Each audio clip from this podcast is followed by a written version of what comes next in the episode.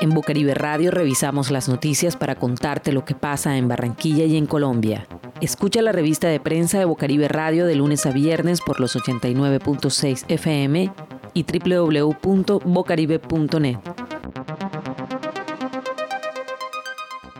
El próximo jueves 22 de octubre, Barranquilla participará en el Simulacro Nacional de Gestión del Riesgo en su décima versión, que esta vez por la pandemia del coronavirus no será de evacuación sino de autoprotección, con la implementación de medidas biosanitarias que buscan evitar las aglomeraciones que representen un riesgo para la salud de las personas. En la jornada que se iniciará a las 9 de la mañana del 21 de octubre, la Oficina de Gestión del Riesgo del Distrito pondrá en práctica su organización y articulación interinstitucional y medirá la capacidad de respuesta mediante simulaciones para los diferentes eventos amenazantes que puedan ocurrir y la preparación de las comunidades ante una situación de riesgo, manteniendo así los protocolos de bioseguridad exigidos por el Ministerio de Salud y la Alcaldía Distrital por COVID-19, que incluyen las recomendaciones de distanciamiento, uso de tapabocas y lavado de manos. El simulacro de este año tiene como objetivo tomar medidas de autocuidado y autoprotección en el lugar donde se encuentren las personas, como viviendas, conjuntos, edificios, centros comerciales, universidades,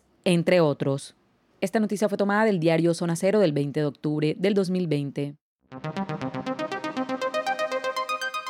Un cese de actividades mucho más prolongado anunció FECODE en la apertura del paro de 48 horas que se inició hoy martes en el país. El presidente de los docentes, Nelson Alarcón, hizo un llamado al gobierno nacional para que garantice la seguridad de los profesores que están siendo amenazados y asesinados en diferentes regiones a nivel nacional. Además, reclamó condiciones mínimas de bioseguridad para garantizar el retorno a las clases de forma presencial. El dirigente de FECODE le notifica también al Gobierno Nacional y al presidente de la República que si hoy no se protegen a los maestros de Colombia y no cumplen los acuerdos pactados y firmados, y también el proceso de cómo sería y cómo se adecuarán las instituciones para el posible regreso a las actividades académicas, tomarán otras decisiones para ir nuevamente a las calles a un paro nacional los días que sean necesarios.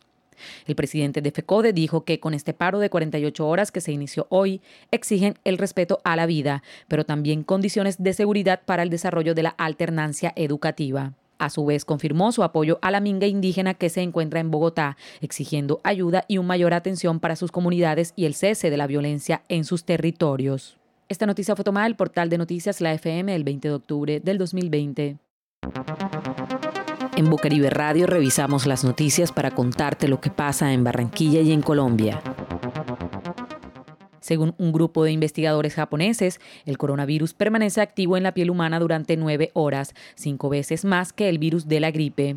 Un descubrimiento que demuestra la necesidad de lavarse las manos con frecuencia para combatir la pandemia de COVID-19. En comparación, el patógeno que causa la gripe sobrevive en la piel humana durante aproximadamente 1,8 horas, según el estudio publicado este mes en la revista Clinical Infectious Disease. El estudio indica que la supervivencia de nueve horas del COVID-19 en la piel humana puede aumentar el riesgo de transmisión por contacto en comparación con el virus de la gripe, acelerando así la pandemia. El estudio respalda las recomendaciones de la Organización Mundial de la Salud de lavarse regularmente las manos a fondo para limitar la transmisión del virus, que ha infectado alrededor de 40 millones de personas en todo el mundo desde que apareció por primera vez en China a finales del año pasado. Esta noticia fue tomada del portal de noticias Blue Radio el 20 de octubre del 2020. Investigadores británicos planean infectar a voluntarios con el nuevo coronavirus para avanzar en la búsqueda de una vacuna y de posibles tratamientos contra la enfermedad, anunciaron este martes al presentar su estudio como primicia mundial. El primer paso del proyecto, dirigido por el Imperial College de Londres, es analizar la viabilidad de exponer a voluntarios sanos de 18 a 30 años y sin factores de riesgo al coronavirus. Esta fase inicial tiene como objetivo determinar qué cantidad de virus causa síntomas en una persona, explica el Imperial College en su página web. Luego estudiarán cómo funcionan las vacunas en el cuerpo para determinar o prevenir el COVID-19. Harán una observación de los tratamientos potenciales y estudiarán la respuesta del sistema inmunitario. Los voluntarios serán infectados por la nariz, el camino natural del virus, dijo Peter Openshade, director del estudio y profesor de medicina experimental del Imperial College. Esta investigación, que representa una gran fuente de información, permite trabajar en un número mucho menor de pacientes que los ensayos clínicos de vacunas, que involucran hasta miles de voluntarios. El experto muy optimista calcula que las vacunas contra el nuevo coronavirus estarán disponibles a finales del próximo año, en cantidades limitadas para la población de riesgo. Esta noticia fue tomada del portal de noticias La FM del 20 de octubre del 2020. Escucha la revista de prensa de Bocaribe Radio de lunes a viernes por los 89.6 FM y www.bocaribe.net. También puedes encontrar este contenido en SoundCloud.